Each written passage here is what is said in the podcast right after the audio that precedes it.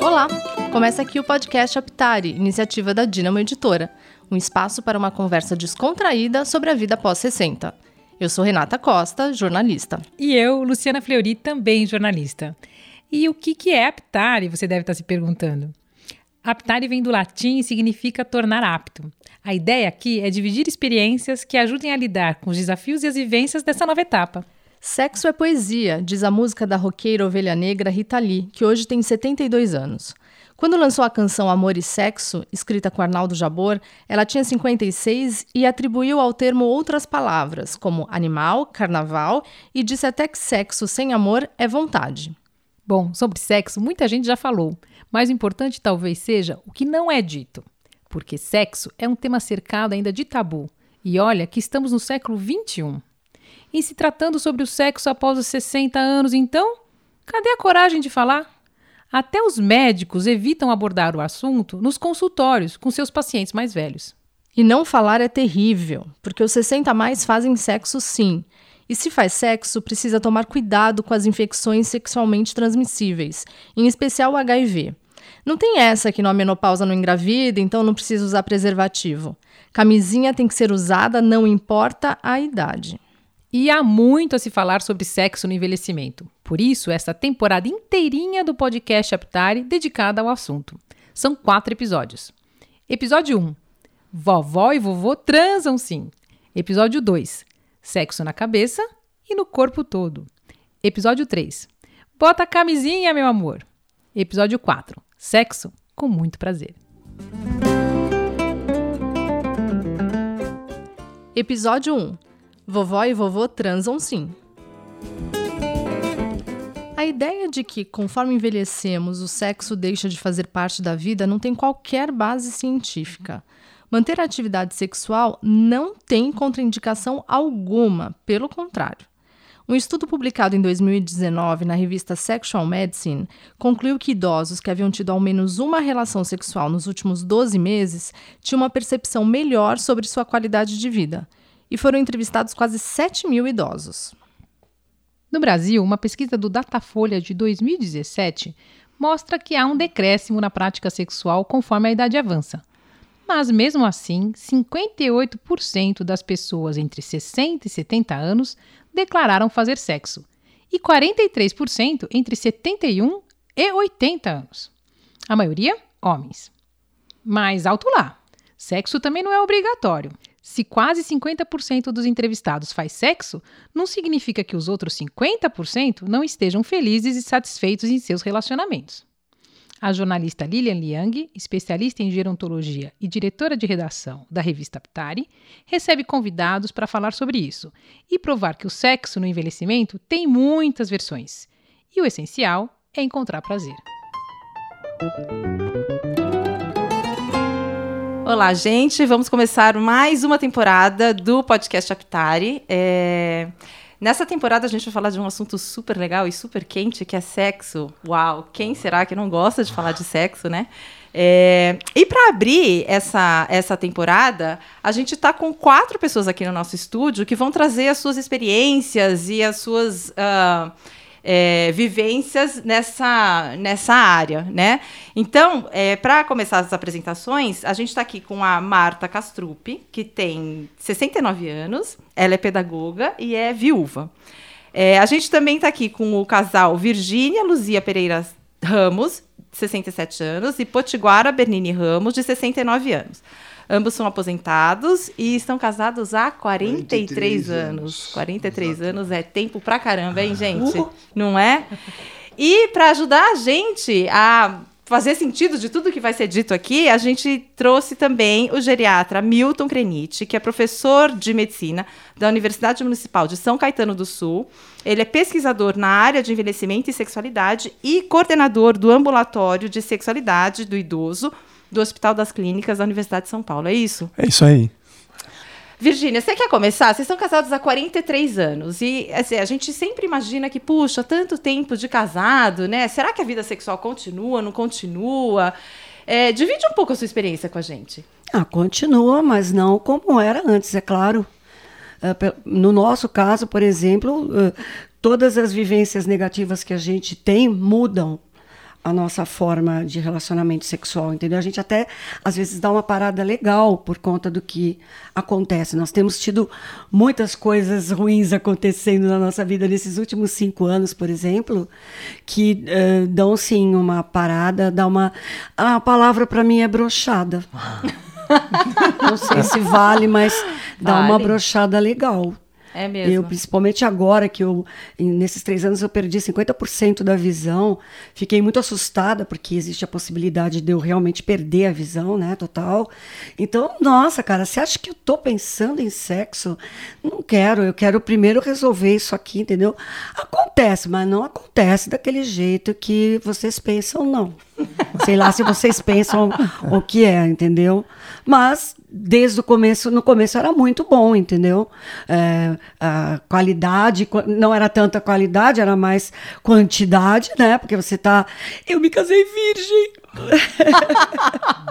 Olha que fofa, só conheço um bilauzinho. Então, é assim mesmo que funciona. É, ele é o único. Poti, e aí, hein? É, eu acho, eu acho que o nosso casamento é uma coisa mu- muito, muito bacana, né? Ah, se fosse um ano, dois anos, mas são 43, né? Então, no começo ah, é uma situação. Depois vão vindo os- os percalços. Eu já operei o coração duas vezes. A minha mãe ficou doente, eu fiquei cinco anos que ela tem Alzheimer. Então tudo isso ah, conturba um pouco o ambiente, né? Mas a, a coisa continua com menos frequência, sim, né? Mas é, é maravilhoso, maravilhoso. Eu, eu falo sempre, né? Porque o relaciona- relacionamento a dois, desde que exista, é muito bacana. Marta, você tá numa situação diferente da Virgínia e do Poti, né? Você tá viúva há quanto tempo? Esse ano, 17 anos. 17 anos. E aí você teve outros relacionamentos depois que você ficou viúva? Você teve um relacionamento recente? Me conta um pouquinho como é que tá essa história. Então, eu fiquei ah, durante, digamos, 16 anos ah, sem nada, sem ninguém, por conta de toda a situação que eu passei até, digamos, uns dois anos atrás. Cuidei do meu pai, cuidei da minha mãe, tive um, tenho um filho que teve uma doença séria. Então era uma coisa que não fazia parte, né? Eu acho, eu analiso de duas maneiras. Essa é uma questão e a outra questão é que eu tive um sexo, um casamento muito bom, né? Então eu acho que eu tive, vamos dizer, um saldo, digamos assim, né? Então eu fiquei casada há 25 anos e eu acho que ainda tinha um saldo, sabe? tinha uma reserva. corre e aí quando chegou na, na, na, na hora de parar, mas você ainda continua correndo. Então eu acho que foi isso. Aí eu comecei a perceber que depois de tudo organizado, eu poderia pensar mais em mim e aí eu eu fui pra pista. Não vou dizer que eu tive assim grandes sucessos, mas pelo menos eu estou disponível para Entendi. E como é que foi a tua experiência na pista? na pista. Então, digamos que foram duas pessoas que eu tive, ah, um pouco, o outro um pouco mais, e eu achei muito legal.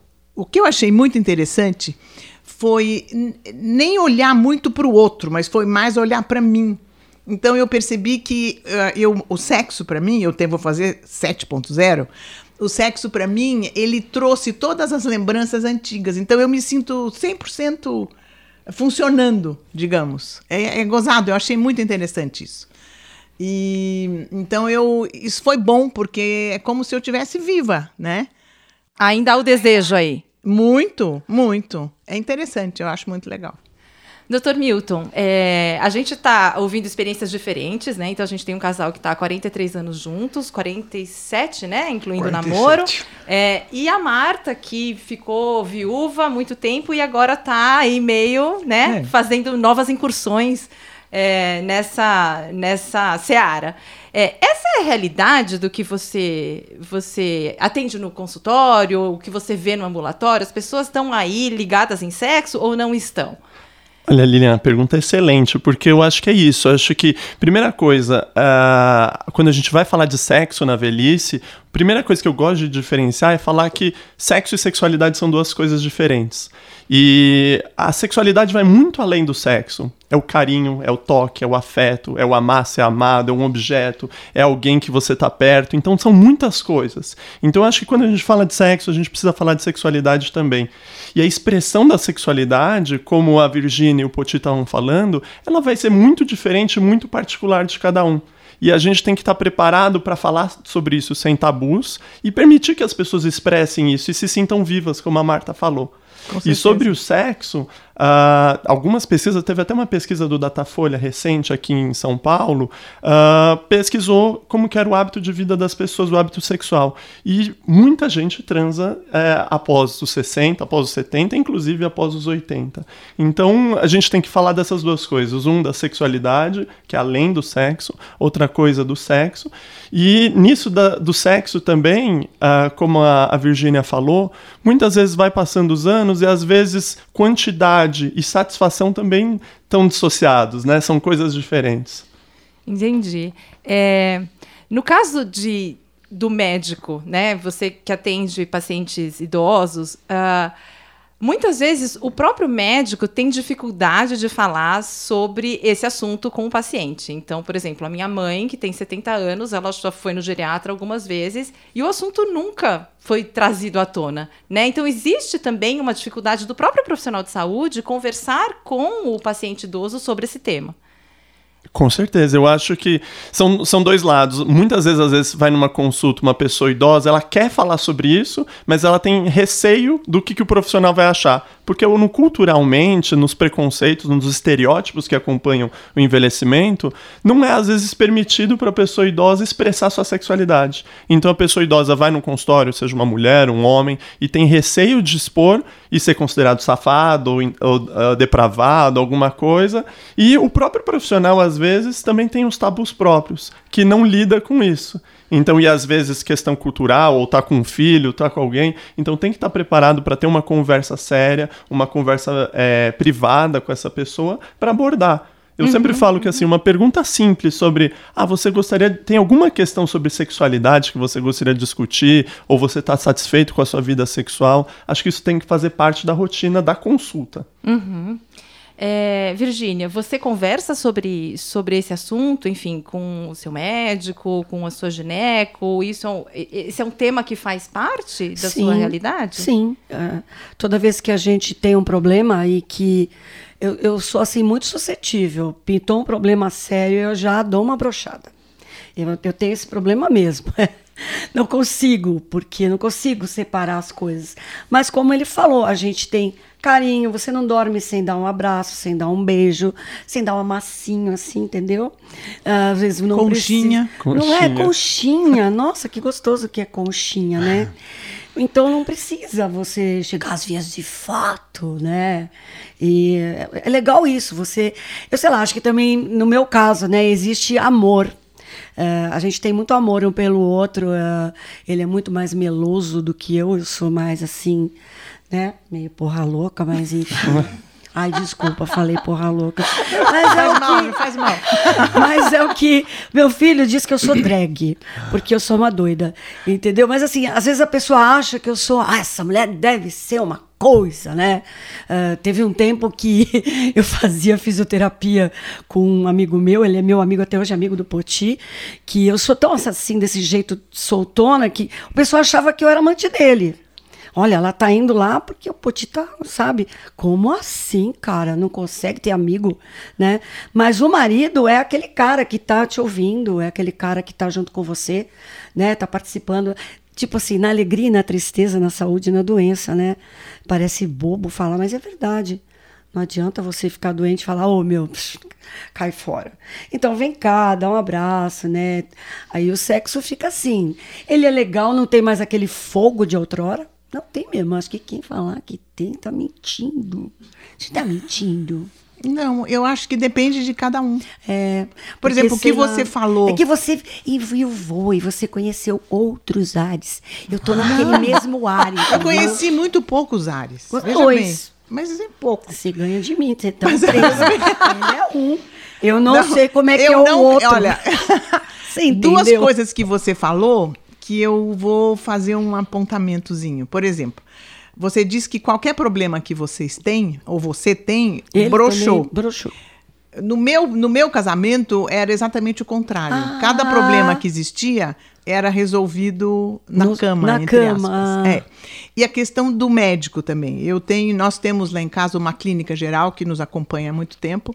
E, e ela é super aberta comigo e eu com ela, entendeu? Então, esse- essa parte, esse- essa parte eu não, não sofro desse Ai, mal. que legal, entendeu? Eu faço terapia para resolver essas coisas. Sim. e outras cositas mais, tipo Claro. ansiedade. Ah, 220, né, Lilian? Acho que ah, louca. uma coisa que vocês comentaram que eu acho fundamental também, e, e que bom que você tem essa possibilidade de falar com a sua clínica, que eu acho que é isso, a gente tem que estar disposto para quebrar tabus, né? Ah, uma coisa que a gente fala de sexo, e sexo quando faz mais sentido quando a gente vai falar nisso no envelhecimento, é uma outra coisa, a gente tirar a penetração do sexo, eh, a necessidade compulsória de ter um sexo com penetração Sim. e tirar o genital disso, porque às vezes tem muita gente que fala, ah, eu não faço mais sexo, eu não quero fazer mais isso, porque tem uma dor, tem uma artrose. Eu falo, gente, tem tantas outras formas de sentir prazer, a masturbação, o sexo oral, Milhões, o carinho, é várias coisas que não necessariamente envolvem a penetração num pênis, numa vagina ou num pênis, ah, uma relação anal. Então, assim, a gente tem que tirar a necessidade, assim, do pênis ereto na, ah, numa vagina ou num ânus para ter uma... ah, definir uma, uma relação sexual. Com certeza. E uma coisa que a gente tem sempre que lembrar também é que o sexo que você fez lá atrás, embora a vontade exista, talvez, não digo igual, mas bem intensa, você não vai nunca ter a mesma coisa, porque um, um pênis ereto hoje em dia é uma coisa muito mais difícil. Mas eu acho que existem outras. Eu tô falando de Não, boa, não, desculpe, não, né? eu- Eu não. É Eu acho que é Tem normal. falou- Viagra, tem Viagra. Coisas que, é coisas que são Verdadeiras? o que eu penso. Ah, então. Então eu penso assim, como você, eu acho que existem mil outras formas de você ter prazer. Será que eu posso falar uma coisa meio assim? Claro, pode falar o, O que meu quiser. marido é que brincava, porque a gente tinha uma, uma abertura muito grande para conversar. Muito, tá? Era uma coisa assim, eh, compartilhada em todos os aspectos, né? Eu aprendi muita coisa com ele.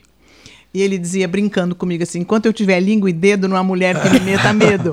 Então, aí eu acho muito engraçado, entendeu? Mas a tal história mostra aquilo que você falou. Quer dizer, se não existe uma penetração com um pênis duro como a gente tinha a memória, existem outras formas. Perfeito. Eu acho que a, grande questão que a gente tem que fazer essa mudança de paradigma é que muita gente fica assim, ah, só no fisicamente possível. É. Eu acho que a gente tem que romper a barreira do culturalmente possível. Sim. Então, o culturalmente possível é isso. A gente, gente, a sexualidade é muito fluida. E a gente, Claro. desde que seja consensual, pode fazer o que quiser, eu né? também acho. Porque você falou uma coisa muito importante, né, da sexualidade, né?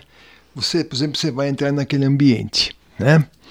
Não a questão do sexo. Se você não tiver a sexualidade de entender que você é uma pessoa delicada, que você sabe o que você vai fazer, né? Que você não pode machucar a parceira, porque tem pessoas que pensam que a parceira é uma, é uma pessoa da, da rua, então você vai fazer o sexo da mesma maneira. Então, envolve várias coisas que não é só o sexo. Tem tanta coisa por trás, né? Que se você não, não usar essa, essa prerrogativa, não vai adiantar nada, né? Porque às vezes tem casais que falam, puxa, por que, que não dá certo? Né? Toda razão, Poti. Toda Porque razão. ele não pensou, ele, é um, ele vem de fora. Outra coisa, ele traz problemas de fora, né? E, e, e não, e não, quando ele entrou naquele ambiente, tem que esquecer tudo. Pode ser a pior coisa, você tem que esquecer. E nisso que você falou, você tem toda a razão, porque eu não sei, às vezes, quantas mulheres estão ouvindo a gente que tiveram. A, a experiência da Marta e da Virginia aqui são muito boas, mas às vezes tem muitas mulheres da mesma idade que às vezes nunca tiveram orgasmo ou nunca sentiram prazer na relação sexual e tiveram uma outra vivência e que às vezes chega nesse momento de possibilidade de descoberta e, e, e não tem esse mesmo prazer porque na experiência biográfica dela não foi tão boa, né? Não, e, outra, e outra coisa, você tem que saber que a mulher é uma coisa e o homem é outra coisa. Né? Então, não se trata de saber quem tem a, a maior experiência. O mais importante não é, é, a experiência é importante, mas também é não maltratar, não estragar a coisa, né? Você tem que chegar junto, os dois, pra, por isso que você fala 43 anos, né? Por quê? Porque tem que haver amor. A palavra principal. Ele é muito fofo. não, é coisas que eu penso, não é? Ele é um fofo. Eu não mudo, meu modo Entendeu? de pensar Por isso é que a mulherada cai de pau. É, eu quando estou nos lugares, eu não admito que haja grosseria. Não admito. A gente, a, a coisa corre junto, fora, dentro. Você tem que ter sempre aquela mesma cabeça, né? Eu penso assim, posso estar errado? Posso, mas não vou mudar. Não é, se você, desculpa é, fazer um adendo aqui, se você é uma violência primeiro se a mulher não está preparada, não quer, e o marido eu quero e vai lá, isso é violência. Para mim é violência, entendeu? Os dois têm que tá na vibe. Se não tiver, não rola, entendeu? Se não vai rolar assim, oh, que legal ele faz, a mulher fica lá que nem uma. Parece que foi mesmo violentada e foi. E foi, não é? E tem mulher que se permite isso. Eu tenho amigas que se permitem, entendeu? E você vai falar com ela e ela acha ah, que é normal. Ah, lá eu falei que eu ia cumprir as minhas obrigações. Que cumprir suas obrigações? Socorro. Como assim? Não é? E, e tem essa coisa, ele estava falando uh, da penetração, entendeu? Às vezes dói mesmo. Eu, há uns anos atrás, eu tive na, na gineco e fui ver o que estava acontecendo comigo, entendeu? Eu tinha uma secura vaginal horrorosa e não tinha prazer nenhum, porque doía. Então você vai lá e fala para a médica, ou oh, a coisa tá feia. Ela te dá uma coisinha e tal. E se não resolver, você resolve de outro jeito que nem ele falou. Não precisa ter penetração. Tem dedinho e língua. Tamo junto, hein? Agora, pegando uma carona no que o Poti falou, concordo absolutamente com tudo que você falou em questão de um respeito, em questão da. Eu acho que é a parceria que é o mais importante. Então é por isso que eu digo que a conversa, a fala, é muito importante nessa hora. Por exemplo, uhum. você achou bom, você não achou bom, eu, o que, que você prefere? Eu prefiro isso, eu prefiro aquilo, e por aí vai. Mas uma coisa me pegou. Desculpe. Você falou assim: uh, você quer fazer com a sua mulher o que você faz lá fora. Né? Não, não fazer. É, eu sei, mas eu, eu, eu, eu tenho uma questão aí que é minha, pessoal. Por exemplo, eu parto do princípio de que essa separação não deveria existir.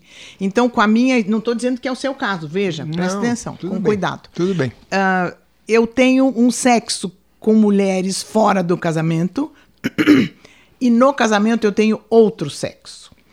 E aí eu acho que é uma coisa muito. Eu não sei se eu posso falar a palavra errada, talvez não seja a palavra correta. Mas eu acho pouco leal. Por quê? Porque se eu tenho um sexo bom com a minha mulher e com meu marido, eu acho que eu não vejo muita razão de você procurar fora. E para eu ter um sexo bom dentro da minha casa, eu tenho que ter essa abertura sabe? Eu tenho que ter essa liberdade muito grande, eu tenho que fechou a porta, eu tenho, eu, vamos conversar, sabe? Então essa essa forma de você tratar o sexo fora e dentro, eu acho muito estranha. É isso. Poti, você quer falar alguma é, coisa em relação a isso? Eu só uma coisa que eu esqueci que é importante.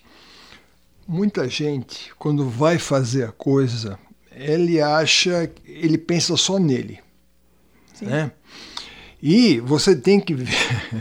aquilo, né? aquilo não é um cano que você está lá usando. né? Então, você tem que fazer a, a coisa em A2. Né? Então, tem cara que vai estar com uma máscara, né? e ele pega, tá lá, né? Ele não vê quando, quando, quando ele vai acabar, se ele vai acabar antes ou depois, se vai ser rápido ou vai ser demorado. Ele, ele acha que é, é ele que tem que fazer a coisa. O que está lá não interessa. Então, é aí que entra o teu negócio da sexualidade, que a coisa é feita a dois, não feito a um. E preliminar, né, Poti? É, porque assim. Preliminar. Preliminar é tudo. Exatamente. Exato. Porque tem cara que chega lá, já tira a roupa da mulher e pum, vai, vai fundo. É. E aí acaba, ele fala: Bom, agora eu vou levantar, você fica aí. Não é assim. E, e, Marta, essa questão da preliminar, acho que quanto vai mais passando a idade, é, mais, mais importante, importante, Com certeza. E, e, o cara não percebe que precisa fazer isso. Né? Exatamente. Né? Até o. Isso conversa com o meu ginecologista, o obstetra lá atrás, que ele era muito legal e ele dizia, o meu marido ia junto nas consultas e no fim virava um papo dos dois, entendeu? E eu ficava lá olhando e os dois no maior papo. E aí ele dizia a questão do Viagra, que não adianta você tomar o Viagra e partir direto, que a preliminar a, a, com o Viagra é muito necessária também. Exato. Porque senão não vai. Não, e para os dois, né? Para os dois, com que certeza. Que a Virgínia falou da secura vaginal é um problema que acomete muitas mulheres muitas, idosas. E elas não vão procurar ajuda. É.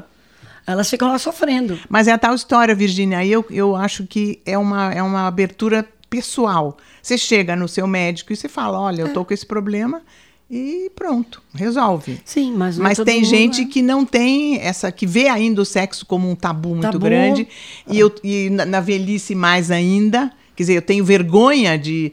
Olha, eu vou, eu vou só citar um exemplozinho. Tem uma, uma fotógrafa que tirou umas fotos de, de idosos uh, eróticas, digamos, né? Dentro do que pode ser erótico. E, e eu postei no meu Facebook. Nossa, ao mesmo tempo que teve gente que achou o máximo, teve gente que achou um horror, que constrangedor, que sem graça, que horrível.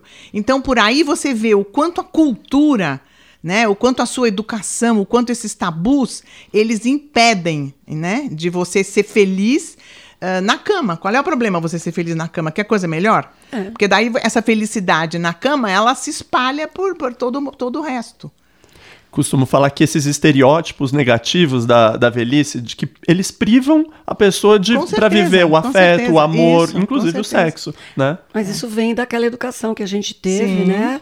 Super repressora. Eu fui eu era um, uma garotinha numa, numa redominha de vidro, assim, dizia para o papai: Eu estou aqui para todo mundo ficar me olhando no vidrinho, entendeu? Meu pai fazia isso, tinha avó, né?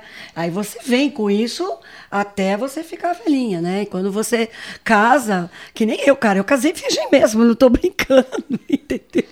Eu sabia das coisas pelo que eu lia, pelas amigas, porque em casa se dizia assim: você beijou, você fica grávida. É isso mesmo. Papai dizia: não, não põe a ó, você vai tomar um Guaraná com o rapaz, põe a mão no copo, hein? ele pode botar um negócio lá, porque você vai desmaiar lá e vai ser um. Como é que chama hoje em dia? Boa, Boa noite, noite, Cinderela. Boa noite, Cinderela. No meu tempo não era isso, mas era uma coisa assim. Então eu dizia pro papai assim: você fazia isso? Entendeu? Você não entende o que eu tô falando. Como assim você fala? O que é isso, né? Então eles te ensinam ao mesmo tempo a ter medo das coisas e a ver que essas coisas existem mesmo. Não é? A, então... coisa é tão, a coisa é tão gozada que não é só frequência. Tem cara que marca a hora. né? Tem, tem. Todo dia eu vou levantar e nós temos tem. que fazer amor juntos. Tem. Né? Não, é, não pode ser só de manhã. Você tem que surpreender. Um dia você vai de manhã, um dia você vai à tarde, um dia você vai à noite, você vai no chuveiro.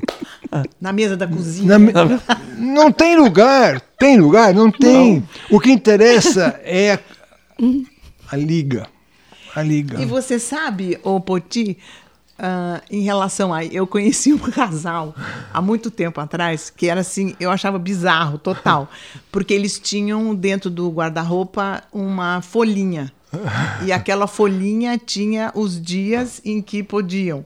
E eu falava, eu não ela contava aquilo como se, como se fosse uma grande vantagem. Eu ficava chocada, horrorizada. E, ti, e tem casal que marca hora, marca dia. Me ocorreu um assunto agora, vocês falando sobre sexo e ter alguma coisa na gaveta tal. Eu lembrei, de- a gente podia falar dos brinquedos sexuais. Podia, do vibrador. Então, porque, por exemplo, é, por exemplo, seu caso, ah, uma mulher viúva quer ter alguma relação sexual, quer ir no sex shop, no sex shop Sex comprar um shop, vibrador, por exemplo. Então, assim, a gente pode falar para essas mulheres que é possível. É possível. E a gente pode É orientar, falar como que usar, como fazer e, e para ter prazer também, né? Mas eu acho que é uma boa. Inclusive ir com o parceiro também. Você pode ir com o seu namorado, com quem quiser, entendeu? É Nós legal. estávamos falando sobre isso antes, né? Eu, por exemplo, nunca entrei. Não sei, não. Eu tinha uma amiga que trazia para mim borboletinhas. A minha amiga trazia coisinhas para mim, eu falava: "Que isso? Vou pôr no cabelo?" Não! É em outro lugar, entendeu? E ela, isso há 10 anos atrás, agora eu vou fazer 68, a gente eu tinha 58 anos. Era uma amiga, eu estava contando para ela: "Nossa, se eu encontrasse com ela agora, ela seria o máximo para falar com vocês." Outra porra louca maluca. E assim, ela queria ter parceiros diversos, ela queria conhecer o japonês, o negão, o alemão, o português, sabe? Todos. E ela conhecia, viu? Ela sabia de um tudo. E aí eu nunca tive coragem de entrar no. Você já usou o vibrador? Não. Eu também nunca usei. É. Eu tinha mais brinquedos quando eu era casada, depois não. É porque eu acho que também tem muita mulher que mulher ou homem que Não tem de vergonha nada. de, entrar no sex shop, né? É, eu Por- tenho. Então, e, e Não, do eu que, que o- não as outras pessoas tenho, podem eu tenho. achar, né? Então, acho que tem muita gente que tem vergonha e acaba se limitando. E, de novo, acho que a gente tem que ir atrás e quebrar esses paradigmas do culturalmente possível, Sim. né? Tá gostando dessa temporada? Então acesse as outras. Já falamos de relacionamento, moradia, trabalho, Alzheimer, cuidado. Tem assunto para todos os gostos. Acesse o podcast Aptare em todas as plataformas onde você escuta seus podcasts. A gente está falando aqui do, do sexo e das várias formas, né, que, que, que o sexo pode tomar à medida que o tempo passa. Mas será que, por exemplo, um relacionamento sem sexo é necessariamente um relacionamento ruim? Um casal que está junto há 50 anos e que, puxa, não tenho mais interesse, é necessariamente ruim ou é fora do normal? Doutor Milton, o que, que você acha? Eu acho que, é, como a gente falou, depende. Eu acho que a palavra da- de ordem, a palavra da vez é causa sofrimento, causa desconforto. Se o casal tá feliz, eles estão bem e não tem sexo, é, acho que tá tudo bem. Eu acho que a gente mudou muito um paradigma de que ah, a gente vinha de, um- de uma época que não se falava sobre sexualidade na velhice. E muda completamente, muito, às vezes, influenciado por indústria farmacêutica, querendo vender o Viagra, Sim. querendo vender remédios, para que todo mundo é obrigado a fazer sexo. Eu acho que a gente, sexo e sexualidade é muito particular. Então, se um casal Com tá certeza. bem e não tem sexo, e não tem desconforto, não traz sofrimento, não traz angústia, eu acho que tá tudo bem. Entendi. É, Marta, você que tá, você Ops. que ficou sozinha há bastante tempo, tal, é, me conta um pouquinho de como é que você voltou para as pistas, porque muita gente volta para as pistas falo através de pra pista aplicativo, é, é um, é, um, de é um termo, né? Mas e, e- e aí, a, a retomada da vida sexual muitas vezes acontece através disso. Sim. Então, por exemplo, a, a Virgínia falou: Não, só conheço um, nunca provei outros ares. E esse universo, por exemplo, de aplicativo para ela seria uma coisa completamente fora. Mas você que tá mais solta aí na pista. Eu, eu já entrei por press... todo mundo vai, vai, vai. Eu entrei em dois e eu achei muito ruim. Não gostei. Eh, eu não sei, eh, eu sei lá, eu não sei se é- o, o que, o que apareceu. Eu fiquei meio, meio chocada, né? E, e não quis. Aí teve um que veio conversar, mas daí, olha, nada, nada a ver. Aí eu saí, eu nunca mais entrei. Eu sei de gente que entra e tem sucesso de boa, mas eu, eu, eu, não, eu não sei. Eu ainda precisaria pensar um pouquinho e talvez entrar, mas eu, eu fico. Eu tenho medo, falar a verdade. Eu tenho medo. Não sei, eu tenho medo de não saber quem é, de achar estranho, de de repente você ter que sair com uma pessoa. Claro que você não vai, não vai para cama com a pessoa, mas você. E daí você não vai com a cara, aí como é que você faz, sabe? Eu, é uma coisa que eu não lido de boa. Não Entendi. lido de boa, não. Entendi. É, Virgínia e, e Poti, de que maneira vocês avaliam que o sexo mudou é, ao longo desses 43 anos? Assim, se vocês tivessem que explicar de uma maneira muito resumida para os nossos ouvintes, de que maneira a vida sexual de vocês mudou ao longo desse tempo que vocês estão juntos, como é que vocês. Mudou, como eu te disse. Nós temos. Ela disse que para ela não muda as coisas, né? Quando a gente tem problema, muda. Então mudou. Mudou.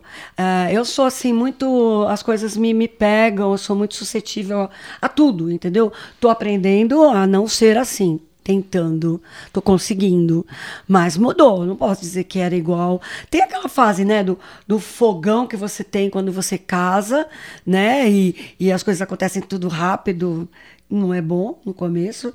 Depois vai ficando legal, né? Com uma certa idade fica muito legal, você se entende. E depois vai. É como a gente, né? Aquela coisa de fazer assim. A gente não tá assim, mas a gente tá assim. E eu acho que tá legal. Porque, não, também pra quê, entendeu? Eu também não sou. Ele é muito mais do que eu, mas assim. Ele tem um fogão maior do que o meu.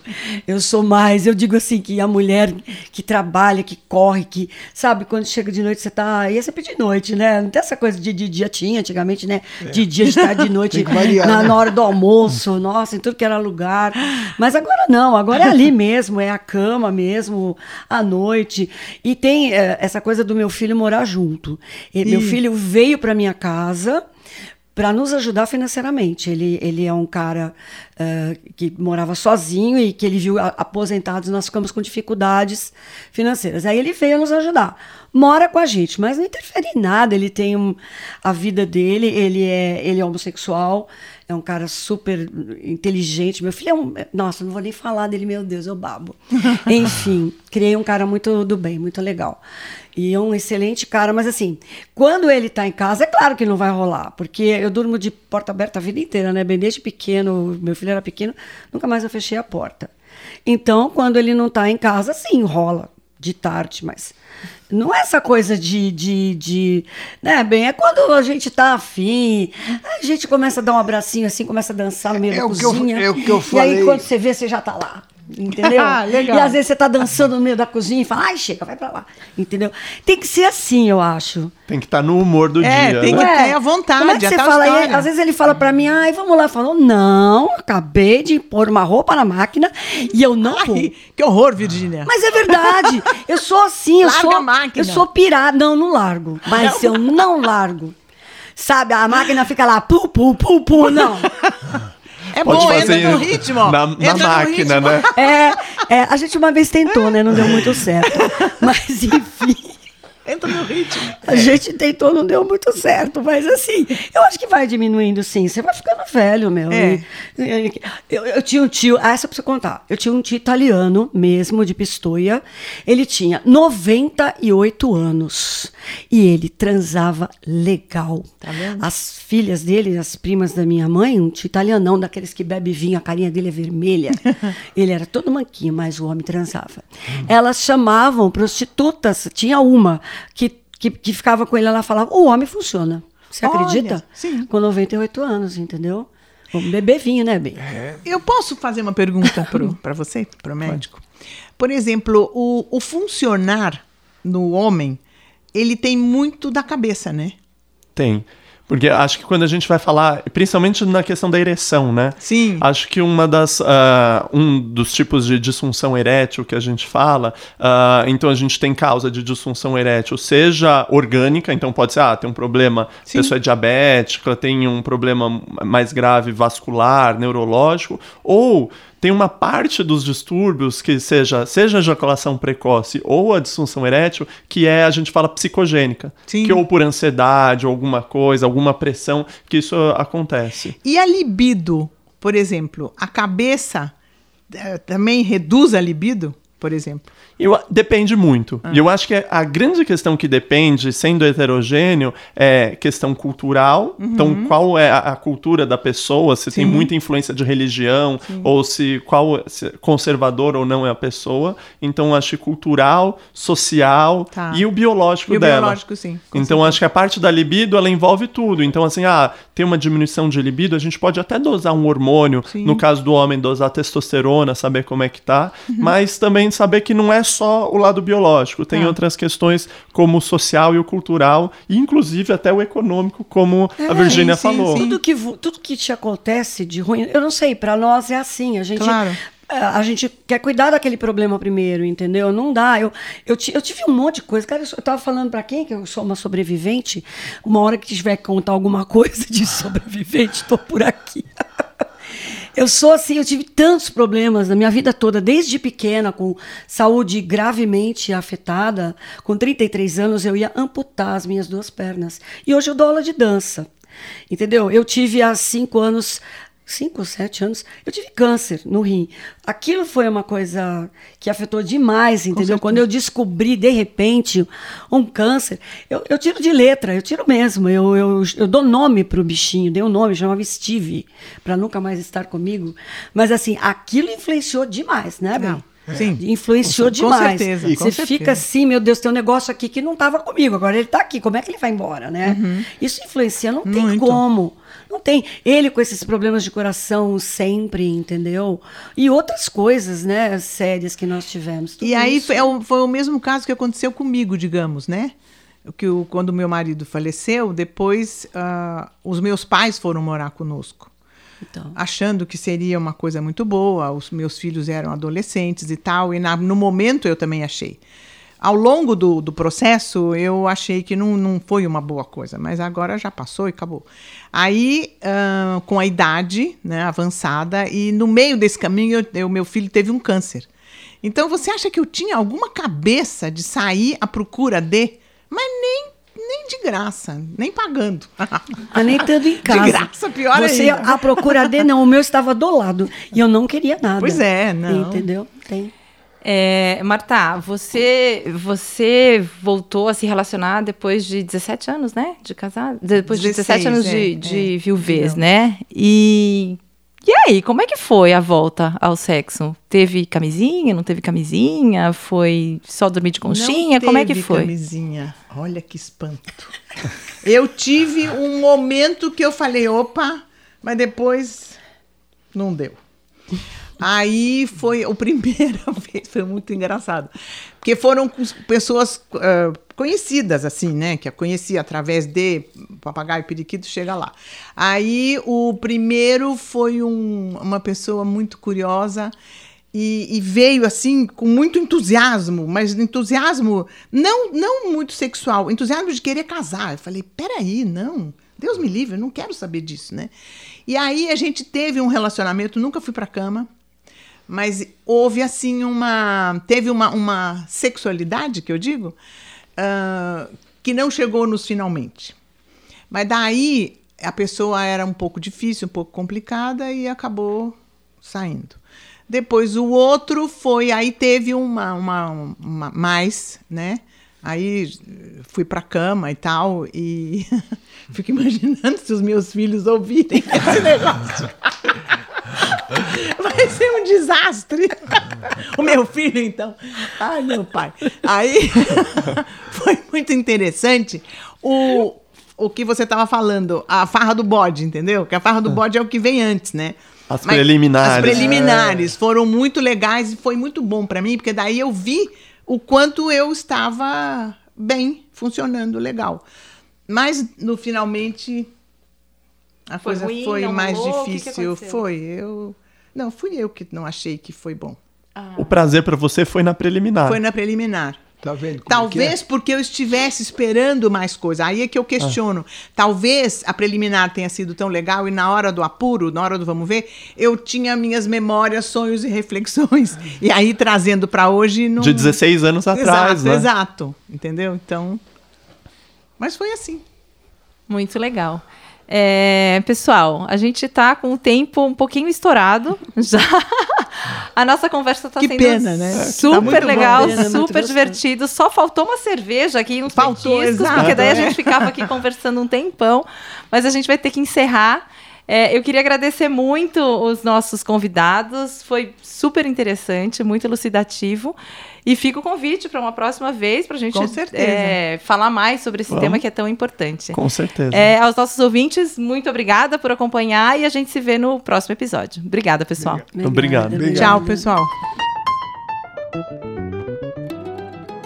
Será que sexo é só uma questão física ou envolve a cabeça também? Ou os dois? As respostas você confere na semana que vem. Fica com a gente.